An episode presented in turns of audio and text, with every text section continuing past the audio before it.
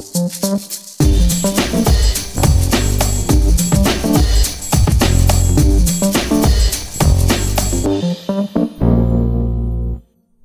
up guys, Lennon Lee por aquí y bienvenidos a otro capítulo de Se habla Real Estate. Eh, encantado hoy pues con, con, mi brother, mi socio, mi co-host Arturo Borges. Arturo, ¿qué dice hermano? ¿Todo bien? una vez más a, a, este nuevo episodio de Se habla Real Estate y hoy traigo a Luis Hoffman. Luis es um, top producer en Keller Williams, broker associate, más de 26 años como residente aquí en, en Miami, un real experto en lo que es el mercado local de Miami. Eh, su grupo de Hoffman Group ya han, han, ejecutado exitosamente más de 500 transacciones en los últimos 11 años.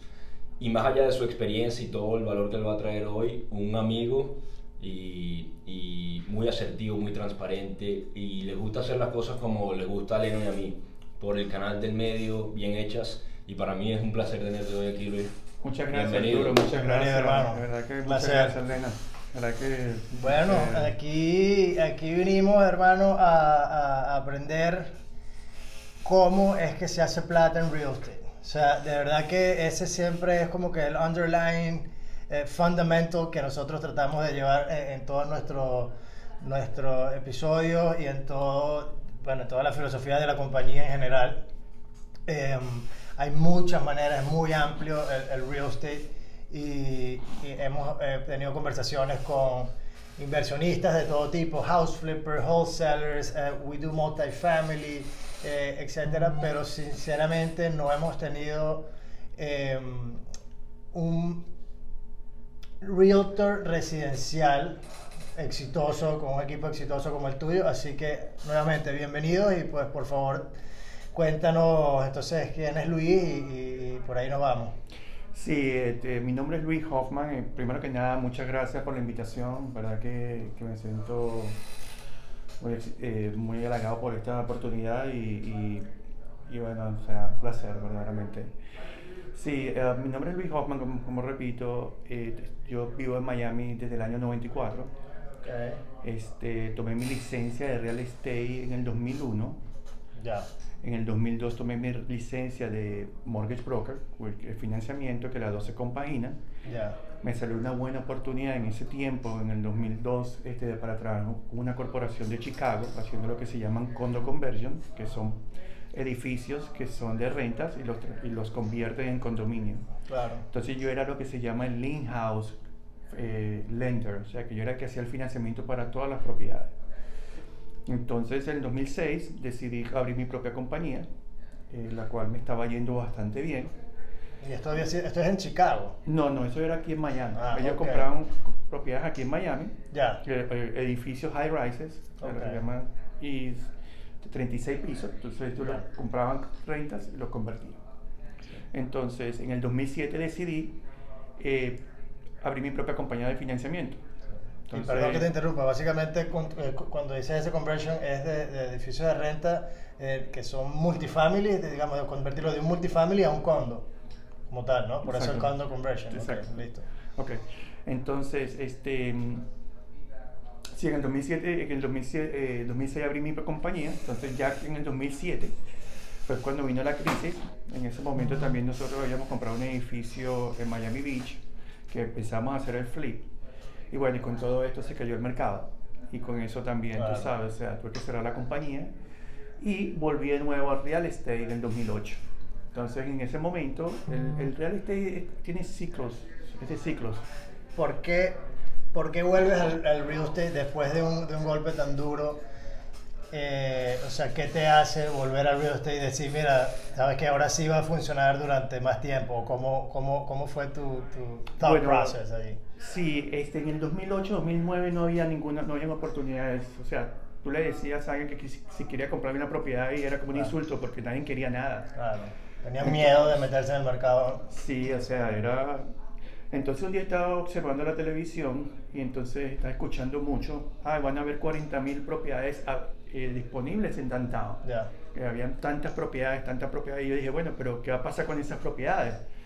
Entonces se abrió lo que se llama una, opor- un window de op- una, un- una ventana de oportunidad que fue hacer rentas. en ese momento nadie quería hacer rentas. Entonces, Claro. como yo estaba haciendo la renta y, y los edificios eran por un edificio nuevo, tú rentabas una propiedad de un dormitorio por 1.350 dólares completamente nueva, con lavadora y secadora, cable internet incluido, o sea que era lo, yo creo que fue un tiempo donde yo hice la plata más fácil, Claro, porque no había nadie haciendo ni nadie lo quería hacer. claro. ¿Qué pasa? Que yo también pensé en el momento y dije, bueno, si estas personas van a rentar y le doy el servicio adecuado, estas son las personas que me van a comprar después. Eventualmente, claro. Entonces, eso fue lo que pasó.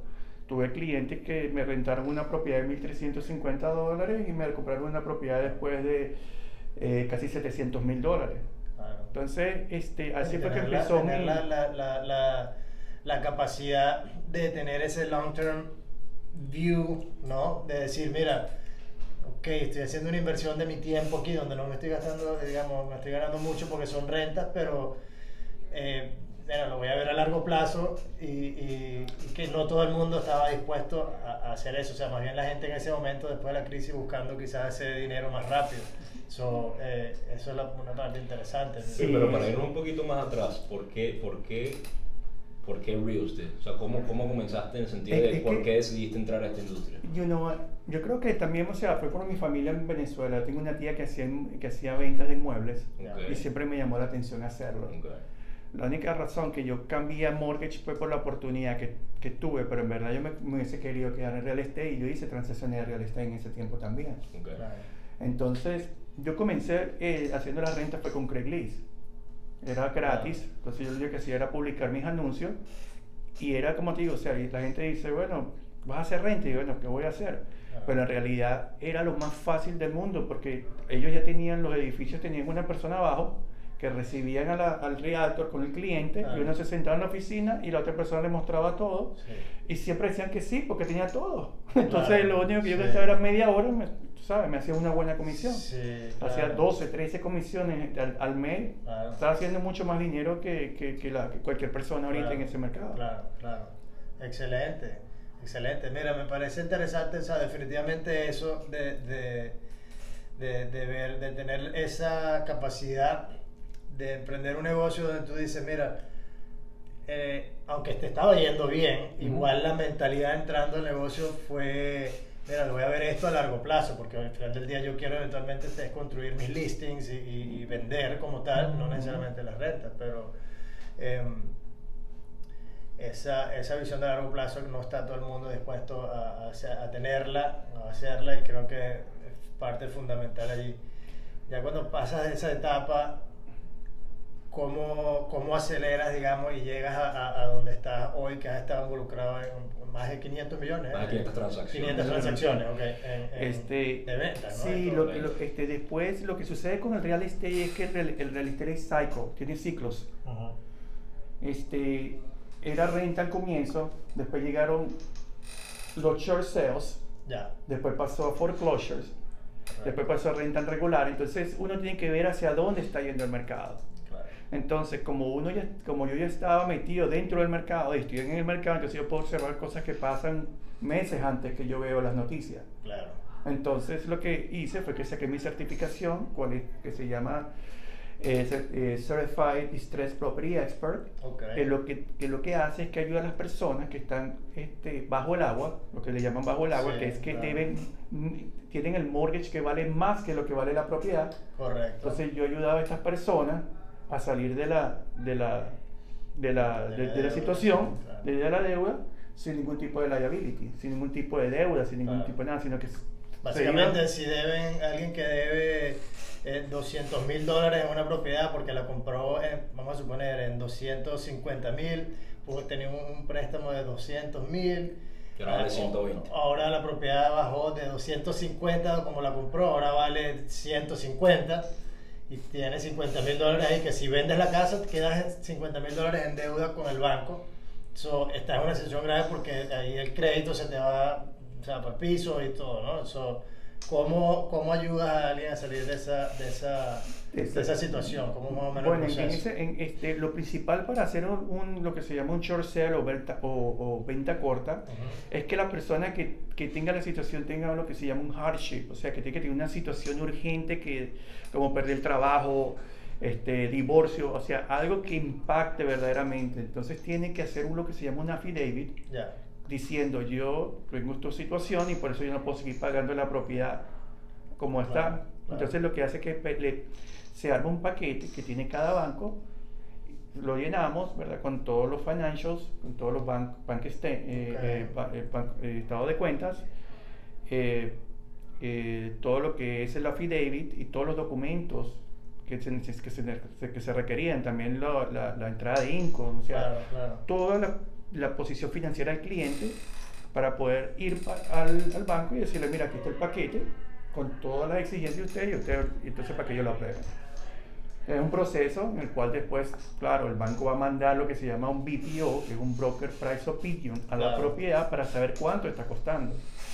Claro. Entonces ahí ellos hacen sus calculaciones y entonces se, este, daban el- dejaban hacer la venta y lo que le permitía al cliente básicamente irse sin... Bueno, el banco prácticamente dice, bueno, ok, yo acepto que, que me des lo que vale la propiedad hoy para no tener que quedarme con este cliente que está underwater y... y- Sí, es que tú sabes, cuando una persona se queda con, cuando los bancos se quedan con las propiedades empiezan a ser un problema. Claro, Entonces muchas veces es mejor salir de esta forma, que no Claro. tienen que reproceder la propiedad y todo eso es un gasto en claro, abogado. Claro, Y, y de paso todos los gastos que se están este, de taxes y todas estas cosas. sí. Entonces, Sí, el banco Ah. no está en el negocio, el banco no está en el negocio de, de, de prestarte plata para que, o sea, como que ligando que mira, vamos a darle plata a este dicho para que de repente... Mucha gente piensa eso. Sí, para que de repente lo antes posible falle y le quitamos la propiedad. exacto, o sea, ellos no están eso- pensando es hacer peor para ellos, ¿no? Sí, claro, claro, porque se le- Claro. e- ese es un costo. Si, si, ¿Qué pasa si, la, si en una casa viene y se mete a alguien? Sí, claro. O claro. roba algo, la vandaliza. Claro, sí, ellos no tienen la capacidad de tener miles y miles de casas eh, Sí. protegidas y, y- ¿no? y mantenimiento y el todo mantenimiento eso, de, sí. de las áreas comunes, el mantenimiento Claro, de las áreas verdes. sí. Entonces cuando ya llega un momento en que las áreas se ve cierta de que las Empieza a perder valor más no, todavía, no, ¿no? no, le empieza a poner eh, violaciones a la propiedad. le empieza- Multas, claro, claro. Multas. imagínate. Sí, claro. Oye, ahorita comentaste que, eh, que obviamente bienes raíces es cíclico y que es importante para ti ha sido clave tener esa, esa habilidad de, de palpar qué es lo que está pasando en el mercado para poder ride esa- esos waves. ¿Cómo lo has logrado? O sea, ¿cuál puede ser un, un consejo para alguien que, que, Bueno. que estés allí, pues, sabiendo qué es lo que está pasando? Sí, eh, yo, o sea, yo lo que siempre estoy haciendo es estoy observando todo lo que son las noticias. ¿Ok? Este, o sea, hay varios periódicos y también como realtor tengo acceso a todas las noticias en el, en el o sea, me llegan las noticias diariamente Claro. y entonces por medio de ese sistema yo, o sea, pero también siempre conseguí mucha información en el website eh, Realtor, en Miami Realtor. ¿Ok? También da toda la información de las estadísticas, de lo que está pasando, de dónde está el mercado, como este, cuál es el, eh, cuántos meses de inventario hay en condominio, cuánta gente, eh, cuántos meses de inventario en single family homes. O sea, entonces uno tiene que ver los números. O sea, este, eh, el real estate eh, es, es, es un juego de números Ya. en todos los sentidos, porque en sí, o sea, por cierta cantidad de personas que uno le habla, hace cierto tipo de transacciones, o sea, Claro. todo es número. Y también sobre este, cuántas casas, o sea, por lo menos, para, una, para que un mercado sea saludable, tiene que el, el, el- el complejo, el- tiene que estar, o sea, el- el- por lo menos con seis meses de inventario de casas. Ujú. Si está sobre, es un mercado de compradores, si está por debajo, es un mercado de vendedores. Ok. ¿Qué, qué te determina eh, que el- el- el- la cantidad de meses de inventario que tienes? Eh, ¿cómo, cómo más o menos? Si eso se saca, lo que, lo, tú lo que hace es que se toman todos los activos, vamos a suponer que son, hay eh, condominios, hay más ahorita en buyer's market, porque hay Claro. demasiados condominios, hay mucho más de seis meses con Claro. de- O sea, básicamente es importante te- estar claro qué, qué estás analizando, qué tipo de propiedades estás analizando, porque no siempre, eh, y de hecho casi nunca, todos los mercados y todos los nichos de real estate se comportan igual Y se están comportando igual. So, eh, creo que eso es, es- es- o sea, importante que lo, que lo importante. allí. Sí, bueno, mira, para que tú veas lo curioso, el único mercado que hay ahorita de compradores así de condominios, hay una oportunidad ahorita muy grande de condominios. Claro. ¿Por qué? Porque si tú ves los activos, vamos a suponer en Aventura cientos. Claro. Y entonces tú lo divides entre lo, lo que se está en lo que se está vendiendo, los close, lo- la- las ventas cerradas. En las ventas cerradas. Cuando viene ahí ok. dos años de inventario, ahí, entonces ya es un mercado de compradores donde el comprador tiene toda la ventaja para tomar el mejor deal. Claro, claro. Entonces, ¿Cuántos meses en este momento hay de inventario en condos aquí en Miami? este, ahorita, en lo que tú haces, 300, un millón, un millón y medio. este, o sea, eh, es que no tengo ese número completo porque, o sea, yo me enfoco en ciertas áreas, pero te puedo decir que fácilmente puede haber más de dos años. Claro. Por Más eso es que más de dos años. Sí. Este, entonces sí, o sea, el real estate varía mucho, ¿no? Y por eso es que uno piensa que, la- que el, me- el- el- el mercado más saludable para un inversionista sería un single family home, Ok. o sería un duplex, Claro. sería un, un triplex, un fourplex o un multifamily. ¿Qué pasa? Que, este, que todo tiene su, su riesgo también. Claro. ¿Entiendes? O sea, eh, lo bueno es que hasta cuatro propiedades tú puedes comprar hasta con un 3% de down payment, de, de, de cuota inicial. Claro, Con un FHA. Con FHA. Ok. Explícanos más o menos qué, qué, qué significa FHA, qué, qué- qué es ese, cuál es ese producto. Bueno, eh, el FHA es Federal Housing Administration. Ok. Es un programa federal en el cual el gobierno le dice al banco, mira, préstale el dinero a él, Ok. a tu- al, comprador, que yo te aseguro que él te lo va a pagar. Entonces, eso tiene lo que se llama un PMI. Un respaldo del gobierno, ¿no? Es, es básicamente eso. Sí, pero eso no viene, o sea, eso también lo cobran, ese seguro. Claro. Que el seguro se- ese que, se le, que le llaman lo que se llama el PMI, Ok. Private Mortgage Insurance. Eso lo paga el cliente, o sea, Eso lo lo paga paga la, el la cliente persona que le prestan el dinero. Claro, porque eso Claro. es lo que está pagando él para que si, se, si, si no se iba a pagar, o sea, ese es lo que le está pagando. Eso es lo que va su seguro. claro. Exactamente. Entonces, este, con ese tipo de préstamo tú puedes comprar hasta un, tri- un duplex, un triplex, un fourplex. Porque lo que se llama residencial es de una a cuatro propiedades. A cuatro unidades, mejor De dicho. cuatro unidades. Sí, claro. Entonces ya después de cuatro, este ya, ya es un comercial. Sí, Entonces- es un multifamily eh, comercial. Sí. Eh, entonces, puedes, te- puedes comprar utilizando un FHA, entonces hasta un, hasta un fourplex, ¿no? Entonces, la, la oportunidad eh, importante allí que, bueno, no necesariamente eh, funciona en todos los ciclos, o sea, mejor dicho, en todas las partes del ciclo, pero creo que lo que te refieres es que puedes de repente meterte en esta propiedad que son cuatro unidades y ya incluso hay gente que vive en una unidad y las otras tres las renta. Esa, esa es la idea. ¿no? Eso es ahí donde iba, me imagino, Sí, ¿no? Y sí.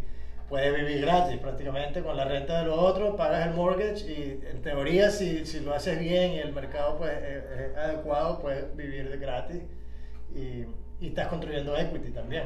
Sí, eh, es importante que saber que el FHA tiene que ser para, eh, eh, tiene que ser una, una, una, una propiedad Ah, principal. claro, o sea, O sea, no no es que que- puedes, no- es que tienes que Tienes vivir, que vivir en la ahí, propiedad. no es como que vas a comprar y vas a decir, no. Claro, eh, no es una propiedad de inversión netamente, pero puede ser, puede ser una inversión eh, si, lo, si lo haces de esta manera, ¿no? Sí, sí, Claro. sí. Entonces, este, y sí, o sea, esa es la idea. La idea es que estás viviendo gratis, o sea, los otros te están pagando la renta y Sí. te están pagando el mortgage. Claro. So, claro que es beneficioso, ¿por qué? Porque estás bajando, ellos te están bajando, te están pagando la deuda. Correcto. Bueno, ¿y cómo se llama? e- ¿Cómo, ¿Qué término le, le damos a eso? Este, yo pienso que le, le podríamos poner el... eh, un- ¿A qué? A, a- a- a esa, a ese- ¿A que ya a te esa estrategia, sí. No, a la estrategia de, de vivir en un, en, en un duplex y tú vives en un lado del otro o en un fourplex y, en el otro. Owner occupied, right? Eh, no, yo creo que sería como un, eh, una inversión en un, fur- en un en un residential property, lo cual te va a hacer de una pro- de hasta cuatro unidades. Sí. Bueno, básicamente se llama, le dicen house hacking. Ah, house hacking. Ok. Ajá. Sí, estás como hackeando el sistema para tú vivir gratis eh, y funciona desde, bueno, es más difícil en un duplex, pero funciona desde un duplex hasta un fourplex. Justamente eso, un FHA loan pones 3%, 3.5% de down payment, que no es nada, Ujú. y tienes a, lo- a los vecinos pagándote renta con lo que tú vas a pagar el préstamo, y en teoría Ujú. puedes llegar a vivir gratis o casi gratis. So, Sí, en algunos negocios hasta, se, hasta le- he logrado conseguir este, gastos de cierre.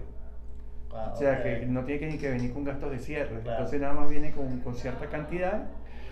Este, yo recomiendo para hacer la primera inversión, que sea mejor que un 20%.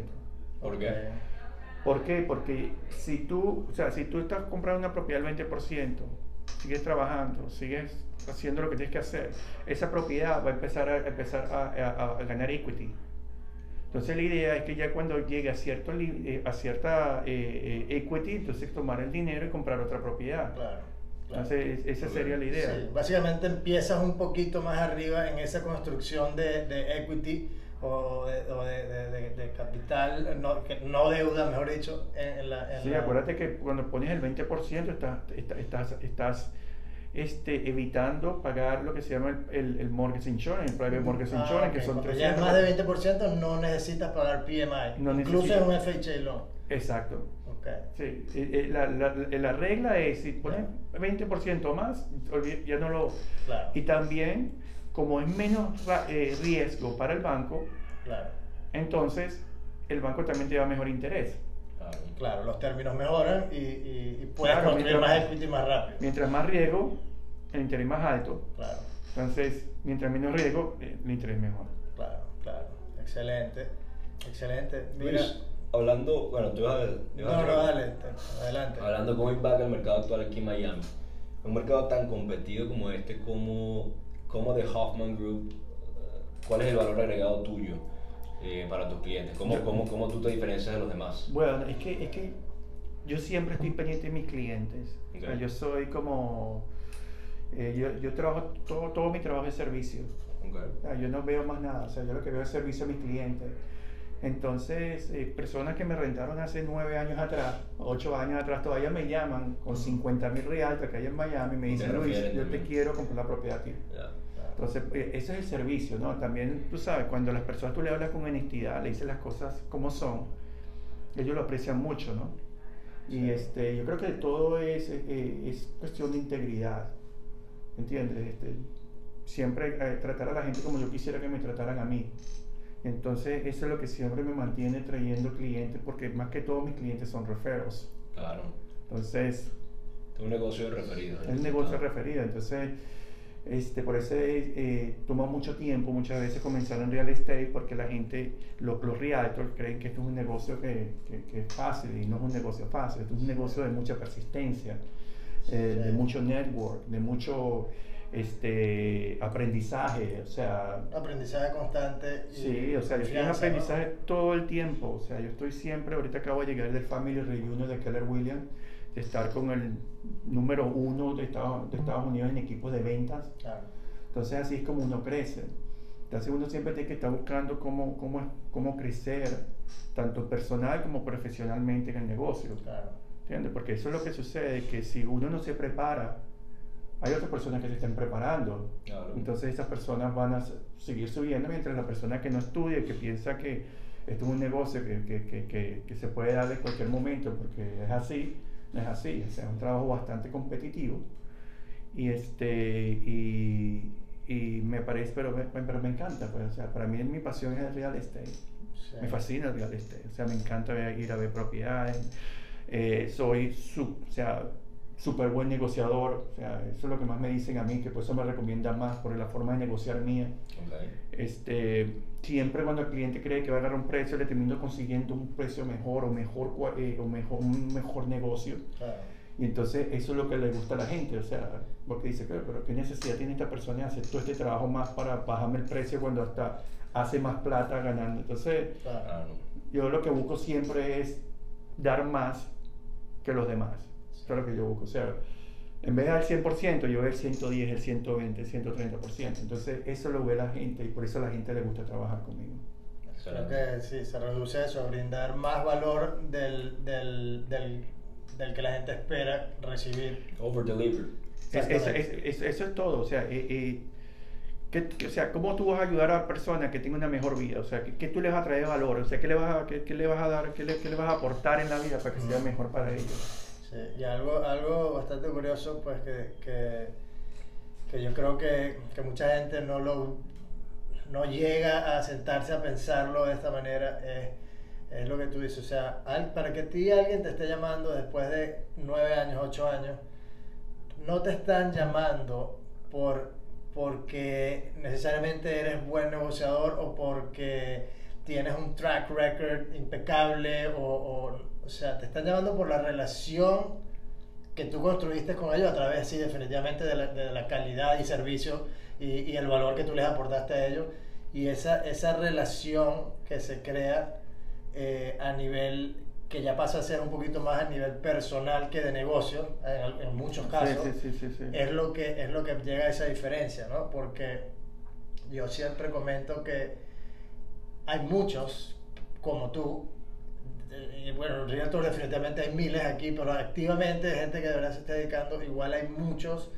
eh, muy exitosos con un track record de quizás más años que tú o, quizás más transacciones, eh, muy buenos negociadores, etcétera, pero cuando tú como cliente o alguien como cliente o como inversionista, en el caso nuestro que manejamos eh, inversionistas, se reduce es, ok, tú haces tu, tu, due diligence para ver con quién quieres trabajar. Mira, esta persona está preparada, tiene el equipo, tiene la parte técnica, tiene el track record, es buen negociador. Pero tengo cinco potenciales candidatos con las mismas qualifications, las mismas credenciales. Claro. Pero ¿con quién hago el negocio? Es con quien a mí me guste más sentarme aquí a tomarme un café y hablar y sentir esa integridad y sentir esa parte personal y esa conexión, porque al final, brother, estás eh, ¿sabes? Creando eso, más que más allá de todo. Creo que eso es eh, súper importante y...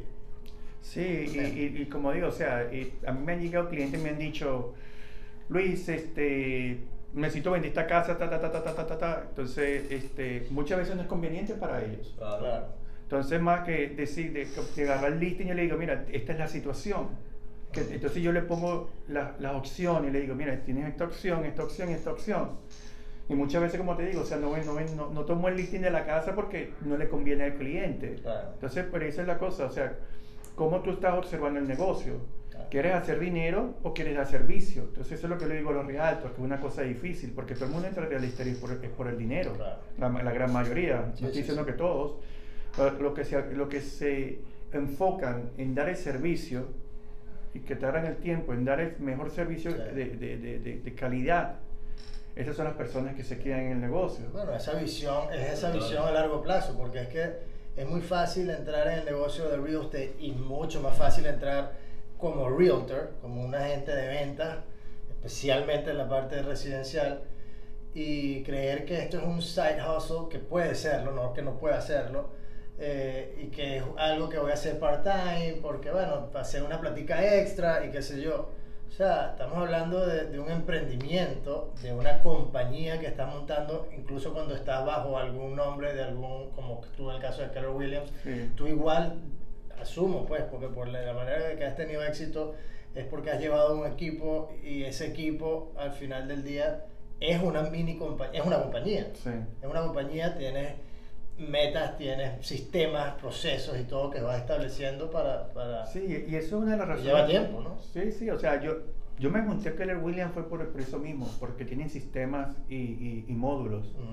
Entonces tienen todo, o sea, todo es sistemático. Claro. ¿Entiendes? Entonces, esta es la, la compañía más grande del mundo ahora. Tenemos la, Sí, la gran mayoría, tenemos la, o sea, estamos de primero en, en, en, en el mundo porque somos worldwide, o sea, estamos, estamos alrededor del mundo. Este, pero, pero en sí lo que más me llama la atención es, es la cultura, la cultura que ellos tienen, la Claro. cultura que tiene la compañía. Y eso es que este, tiene que ser un win-win situation, tiene Claro. que trabajar con integridad, tiene que hacer cierto tipo de requerimientos, que es la forma con que yo llevo mi negocio. Sí. Bueno, Entonces- me, me encanta porque es una pregunta que, que me había venido a la mente. ¿Qué, ¿Cómo hace alguien que está empezando para decidir con qué broker, eh, digamos, poner su licencia y empezar a, a, a, a Yo trabajar? recomiendo, bueno, que, que me digan a mí, yo les recomiendo. Ok. Ok. Este, no, este, lo primero que hay que hacer siempre es educación. Ya. Ahora, este, ahora mismo aquí estamos ofreciendo un, un, un, este, un sistema a los nuevos realtors, Ujú. el cual este, le dan un entrenamiento. Claro, por, por ese entrenamiento y por hacer las primeras tres transacciones, hay que nos está ayudando con un tipo de coach, Claro. es un coach, Claro. entonces lo ayuda a lograr las tres primeras transacciones. Claro. Entonces yo recomiendo entrar en este, Keller Williams para mí es la mejor compañía, o sea, si no no estuviera acá. Y la razón es por qué, porque tienen todo tipo de entrenamiento. Aquí Claro. tienen, aquí tienen, o sea, tú no te imaginas todo el tiempo de entrenamiento. Y no solamente que si llené un contrato, porque un llené un contrato, a mí, a mí, a mí no me interesa, ya, yo me sé el contrato de, Claro, de memoria. claro, claro. O sea, pero sí me interesa otro tipo de, de, de Oportunidades o sea, de de oportunidades, claro, o sea, de, cómo hacer las cosas mejor, sistema. Este, Claro. Ayer tuvimos una, una, un- una reunión de- del Mastermind acá y era sobre todo hacer como qué tipo de sistema estamos utilizando y cómo estamos poniendo los sistemas a Claro, funcionar. claro. Entonces, como te digo, es, es este, es educación, es Sí. este em, crecimiento que hay que estar Sí.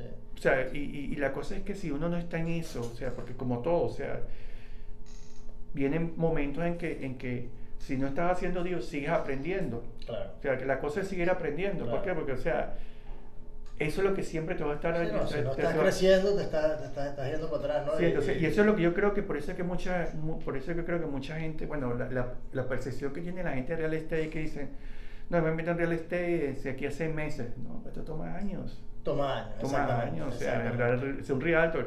Como, no te puedo, como yo te puedo decir también que he visto realtor que han entrado y le han y le ha ido súper bien. Sí, sí, claro, obviamente está, Pero, hay, hay todos pero para casos, uno crear un, un database, que fue lo que yo creé, claro. porque yo creo que es lo más importante y lo que nosotros trabajamos aquí es con el database de la gente. Claro. Y haciendo llamadas, este, mandando postcards, mandando emails, mandando esto, mandándolo, este, eh, todo tipo de contacto con el cliente, porque si tú te pones a darte cuenta, lo que sí, los Redfin ahora y otras, estas compañías, ellos están sacando los realtos del medio.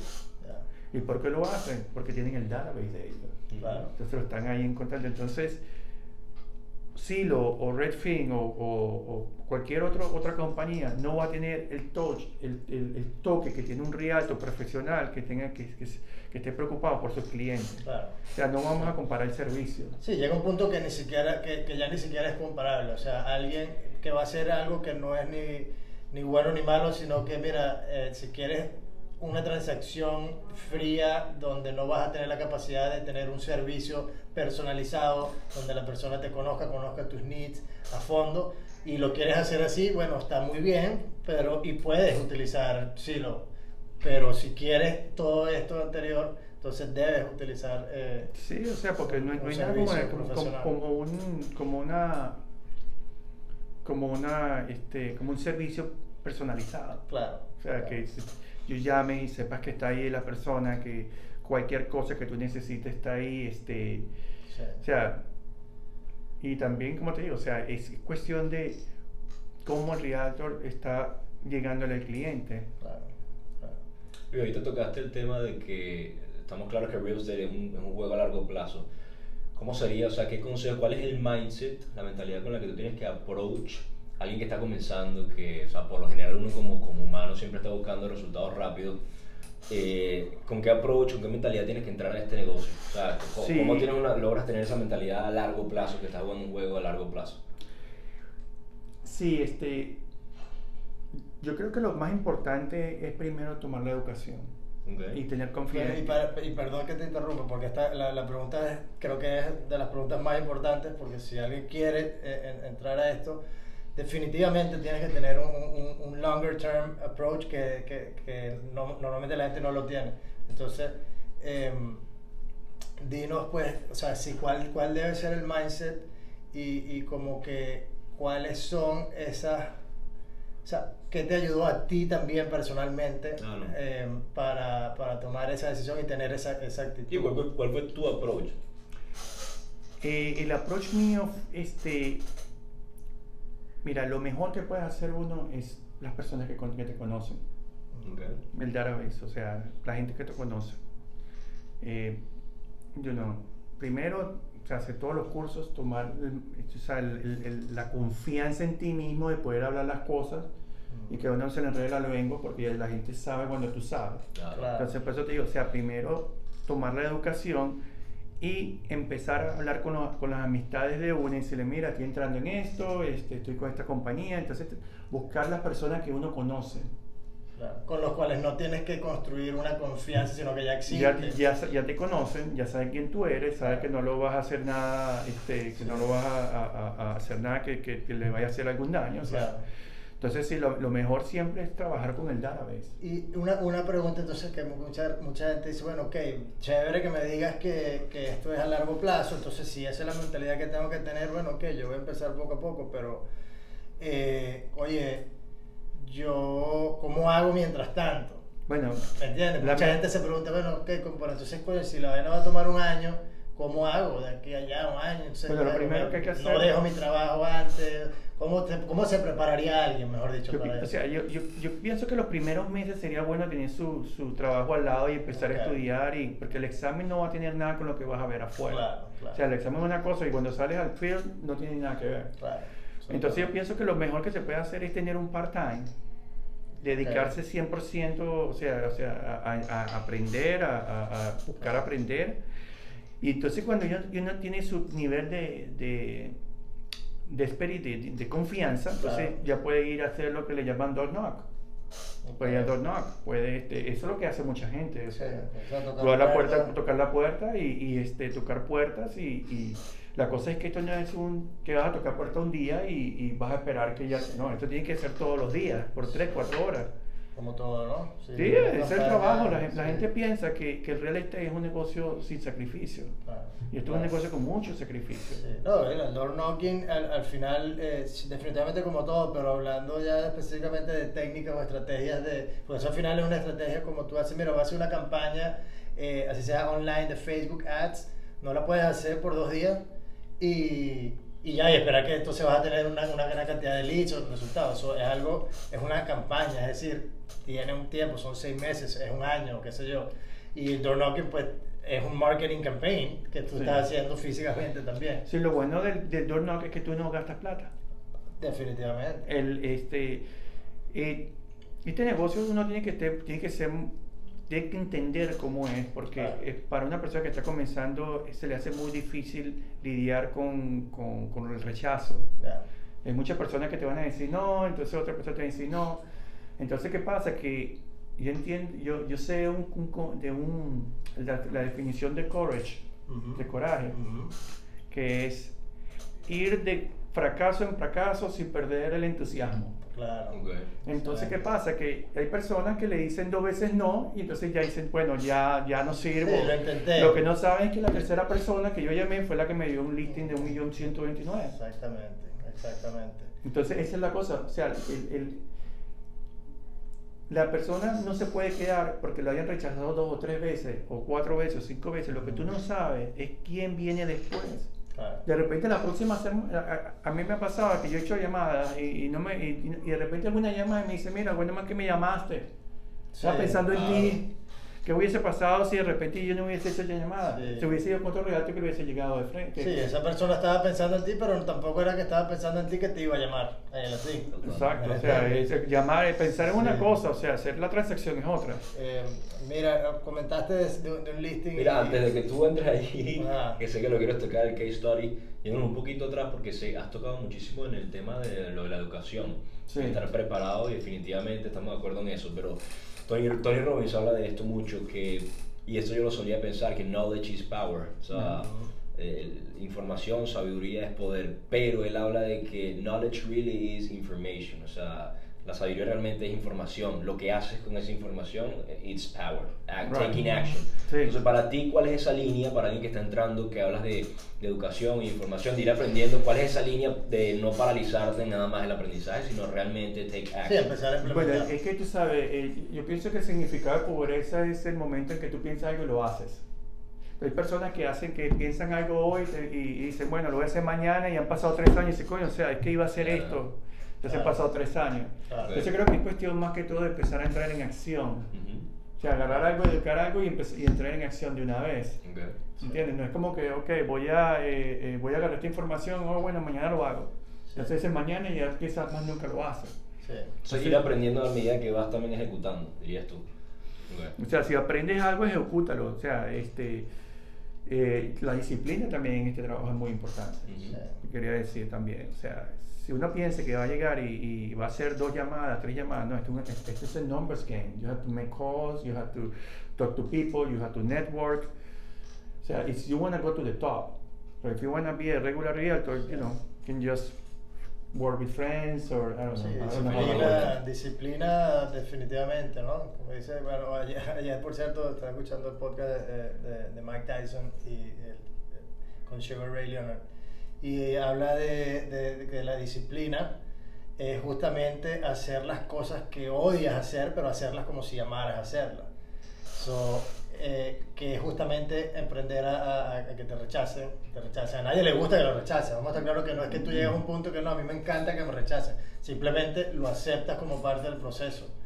No lo tomas sí, personal. y no te lo tomas personal. Porque tú no sabes dónde está la otra persona. Exactamente. ¿Entiendes? Este, Gary Exactamente. Kelly, que es el presidente de, la, de Keller Williams, que Sí, es, claro. este, él dice lo mismo, o sea, que, este, que no, no importa lo del, lo del o, sea, el- el- el rech- o sea, que tú tienes que pasar en la vida, para llegar tú a donde quieres llegar a la vida, tienes que hacer cosas que no te gustan hacer. Ujú.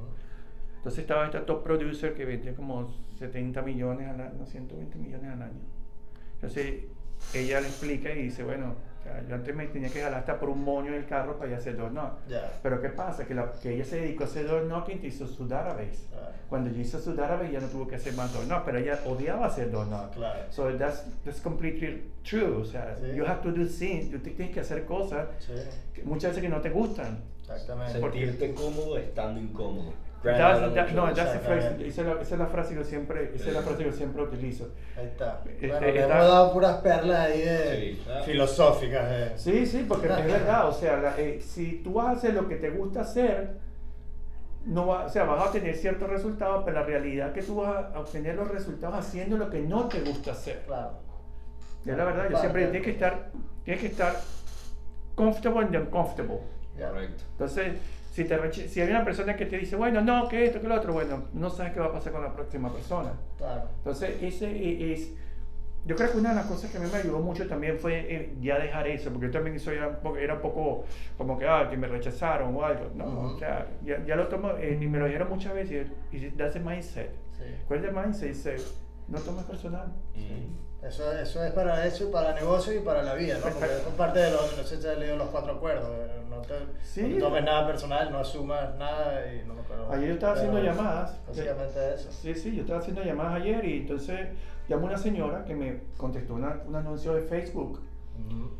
Y entonces me pongo a hablar con ella y, y entonces tú sabes, creamos una buena conversación, ahora te estoy consiguiendo una propiedad. Y había otra persona que estaba ahí haciendo llamadas conmigo que me dijo, yo he llamado a esa señora, yo no sé cuántas veces. Ujú. O sea, y eso fue nada más entre la oficina mía. O sea, yo me imagino que esa señora habrá entrado a, a varios. Claro, Y, este, y ahora yo la llamo y a mí me contesta el teléfono y, y me llama de regreso. claro. Entonces, este, primero, o sea, en real estate también una cosa que es súper esencial es aprender scripts. Ujú. Yo creo que el error, uno de los errores más, más o sea, que cometí durante mi- mu- muchos años y después fue que me di cuenta y dije, bueno, ¿Qué son scripts, Luis, para, para estar escuchando? Scripts son este, cómo hablar, es lo que le llaman el lenguaje de venta. Es como tú le hablas a los clientes. O sea, cómo tú le hablas a, o sea, cómo, Sí, como cómo es- tú haces es para conseguir la respuesta que tú quieres, como un guion. Como un guion de, de- Entonces- de la conversación, cómo llevarla, cómo controlarla. Si te preguntan, este, eh, o sea, ¿por qué? O sea, yo no quiero pagar 6%. O sea, por lo menos una pregunta dice, no, no te quiero pagar 6%. Entonces, ¿cómo tú vas a resolver esa pregunta? ¿Cómo manejas la presión? ¿Cómo manejas la, la, la, las- obje- los objections, la- las Claro, objeciones? claro. Entonces, ¿qué pasa? Que una persona dice, ah, no, porque soy yo, bueno, yo me lo sé, porque coño, o sea, yo, yo, soy- yo, yo tengo mi negocio, o sea.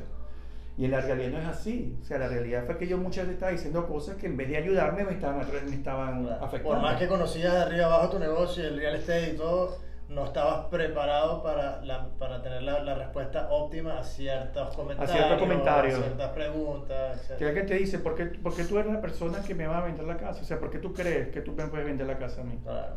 Entonces, o sea, yo estoy 100% confidente porque yo soy la persona que te va a tirar el, mes, el net más alto entre todos los realtors. Claro. Yo te voy a conseguir lo máximo y Claro. el servicio va a ser con el menos nivel de estrés. Claro. Antes yo decía, ah, porque voy a hacer esto, porque voy a hacer otro, pero todo lo que estaba diciendo lo hacen todos los realtors. Claro, claro. Entonces ellos lo que quieren saber qué es lo que, qué es lo que tú le vas a hacer. Bueno, Claro. si tú me vas a hacer la plata a mí, Claro. que más ninguno, esta es la persona que yo quiero. Correcto. ¿Entiendes? No es que la Sí, persona o que me va a hacer esto y también sobre la negociación.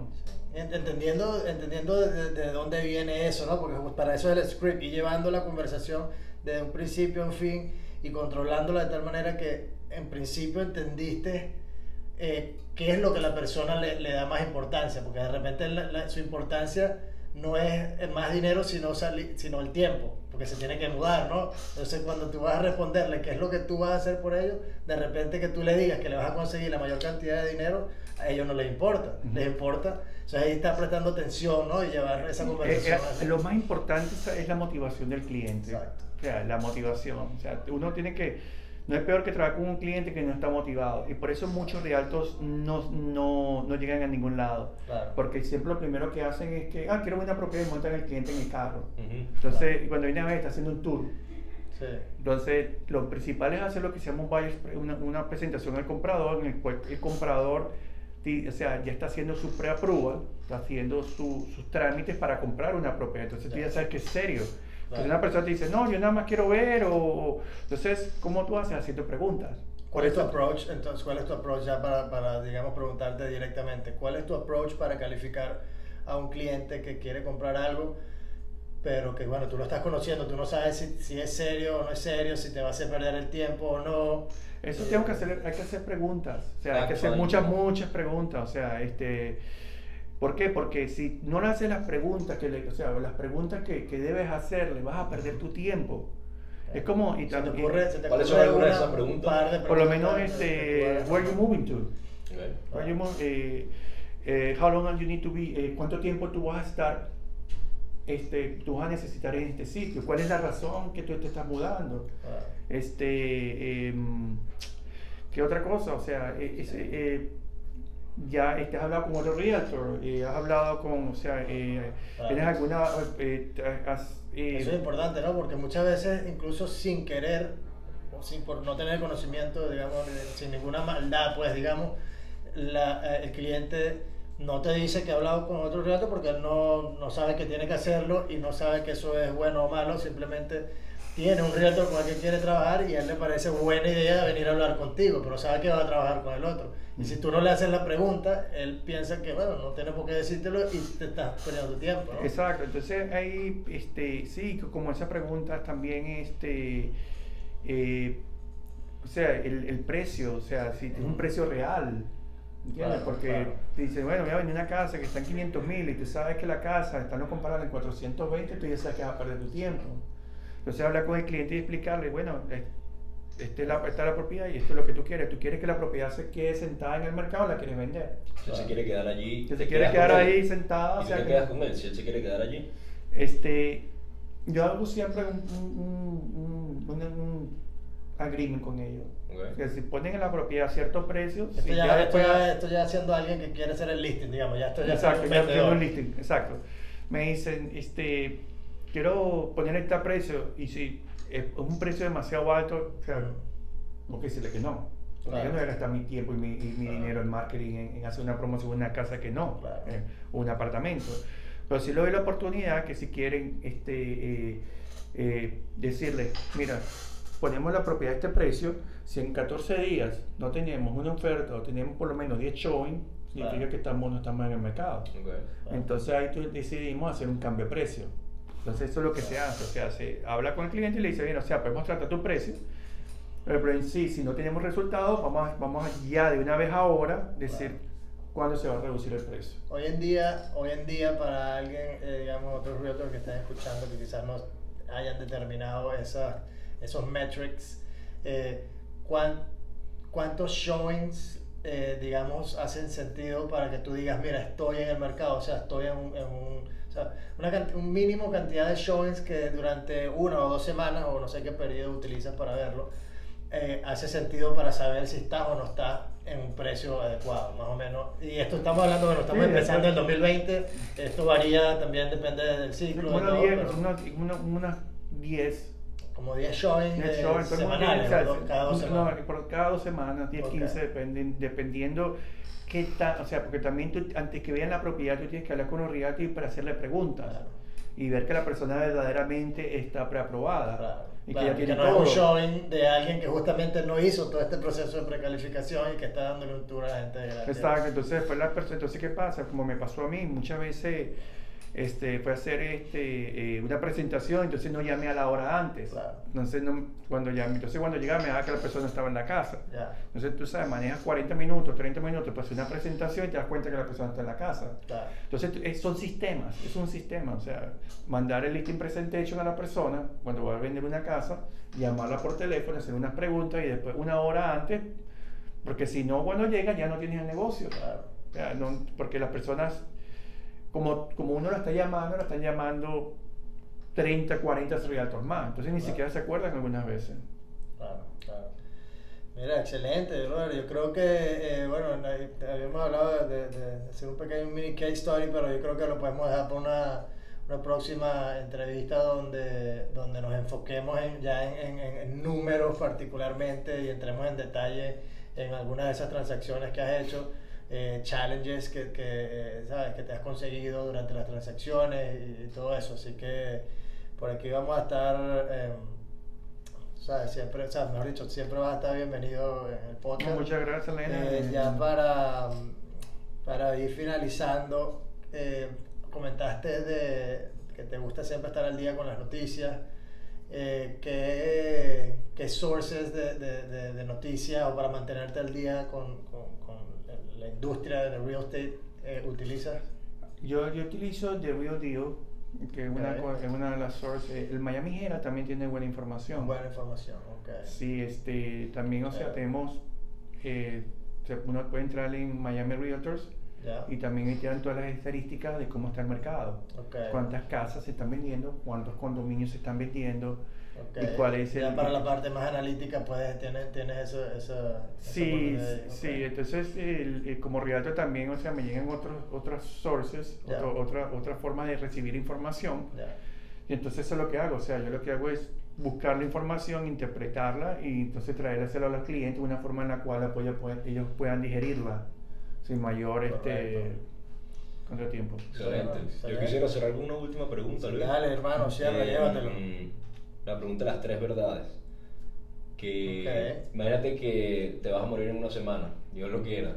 Y nada de esto, ni esta entrevista, ni un artículo que escribiste, nadie sabe nada de ti. Te mueres y todo el mundo se va a olvidar de ti. Pero el día antes de morirte tienes un, pedazo de papel y puedes escribir tres verdades que son ciertas para ti de lo que tú has vivido en todos los años de experiencia que tienes, tanto profesional como personal, espiritual, de, de todo tipo. ¿Cuáles serían esas tres verdades? Te voy a dar un segundo para que pienses, para darle crédito a, a, A Lewis. a Lewis House, eh, de The School of Greatness, eh, un podcast que a nosotros nos encanta y bueno, lo escuchamos muchísimo. Y así como esta pregunta, prepárense que vamos a empezar a robarnos preguntas de, de Tim Ferriss, de Lewis House, de todos esos podcasts por ahí que pues obviamente son preguntas interesantísimas y queremos ¿sabes? brindarle el valor a nuestro, a nuestro oyente. Así que bueno, imagínate todo eso, ¿qué, qué dejarías atrás? Bueno, pienso que la tres este, sería una, sería, o sea, siempre a las cosas por dar servicio a los demás. Eh, el karma, o sea, no le hagas a nadie lo que no gusta que te hagan. Excelente. Y este, y, y siempre enfócate en ti. No te enfoques en la competencia. Enfócate en crecer tú y, la, y, y el, el crecimiento como uno personalmente. No sí, la competencia es contigo mismo. Es contigo mismo. Don't, you know, hay personas que empiezan a ver al lado, que ve al otro que tiene tantas. No se, no, no se enfoquen en las personas que ya están donde están. Enfóquense en lo que ellos llegaron a hacer para poder llegar ahí. Increíble. Entonces, este, yo creo que eso, es- eso es súper importante. Están Excelente. buenísimas, están on point, de verdad, excelente. Buenísimo. Eh, bueno, nuevamente gracias por tu tiempo, gracias por, por estar aquí acompañarnos, brindar valor y bueno, mi gente, nada, pendientes ahí, ya obviamente saben que estamos, estamos al aire nuevamente con Se Habla Real Estate, estamos activos, estamos dándole duro y se vienen muchas mejores entrevistas. Obviamente síganos en, en las redes sociales, Facebook, LinkedIn y, y- y en Instagram. Eh, se habla Real Estate. La página está bajo construcción. Venimos con una nueva página, con nuevo branding, nuevo todo. Y por favor vayan a, a iTunes Eh, o aquí mismo, si están viendo el video, pues en el canal de YouTube, hagan un review, comenten y déjenos saber qué les parece, qué otras cosas quieren escuchar, si conocen de alguien que pueda venir, eh, digamos, y traer buen valor a la entrevista, eh, perdón, al podcast, eh, avísennos y, y con mucho gusto los lo entrevistamos, para eso estamos todos aquí. Así que Nada, nos vemos en el próximo episodio. Arturoski, gracias hermano. A ti, gracias Luis. No, no, Dale. no. Placer.